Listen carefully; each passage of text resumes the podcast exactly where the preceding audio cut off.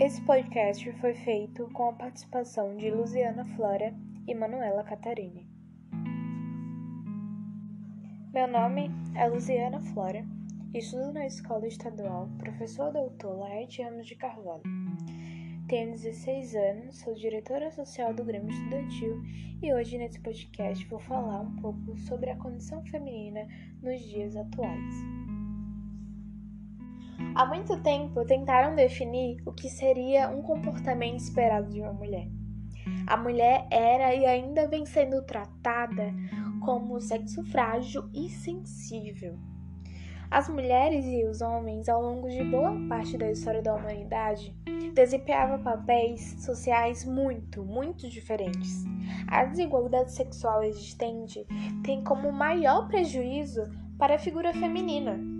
As diferenças sexuais sempre foram valorizadas ao longo dos séculos pelos mais diferentes povos e as suas culturas em todo o mundo.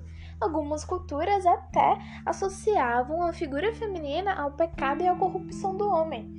Também foi associada a ideia de uma fragilidade maior, que colocava a mulher em uma situação de total dependência do sexo oposto, do sexo masculino dando assim a origem a uma cultura patriarcalista e machista.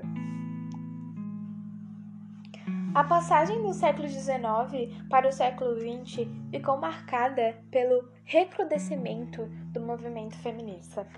Movimento que ganhou voz e representatividade política em todo o mundo, na luta pelos direitos das mulheres e o seu direito a voto.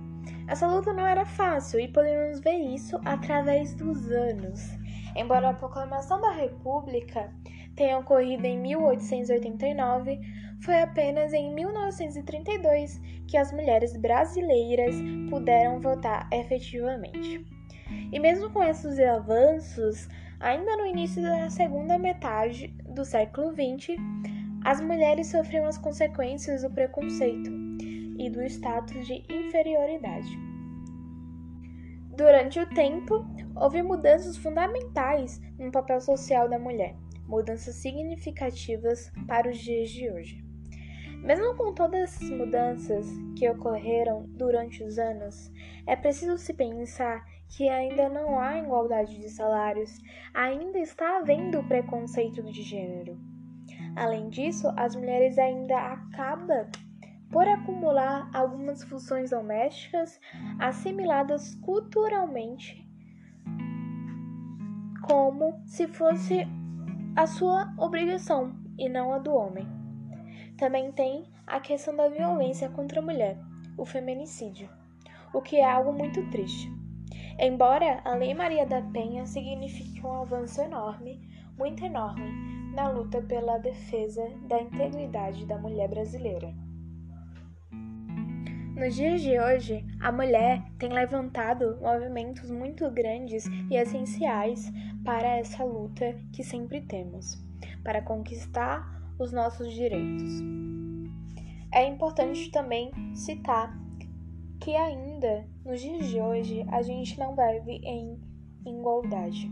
A gente vive numa desigualdade, porque, como eu falei durante o podcast, a gente tem visto que a igualdade de salários são diferentes, o preconceito de gênero, o feminicídio, que é uma coisa muito, muito ruim e que você sempre tá vendo nos jornais, nos rádios, nas TVs.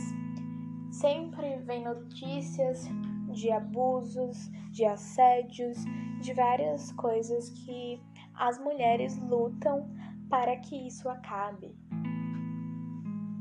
Elas lutam e fazem esses movimentos, fazem essas palestras para que isso chegue para outras pessoas em forma de conhecimento e que as outras pessoas tenham empatia também, porque a mulher é, é considerada um sexo frágil, sensível e por isso que estão acostumados a atacar Hoje em dia, ainda tem mulheres que vivem um relacionamento totalmente machista e que não conseguem sair, que elas têm que só cuidar dos filhos, cuidar da casa, fazer a comida, limpar a casa inteira, cuidar do marido, não pode trabalhar, não pode fazer outras coisas. Então, a gente vive num mundo ainda muito machista. Então, a gente tem que pensar direito nas escolhas e com quem você está vivendo. É muito importante a gente falar disso porque outras pessoas têm que ter um conhecimento para saber entender e ter empatia. Meu nome é Luciana Flora e esse foi o podcast. Eu espero que você tenha gostado. Se você ouviu até aqui, muito obrigada.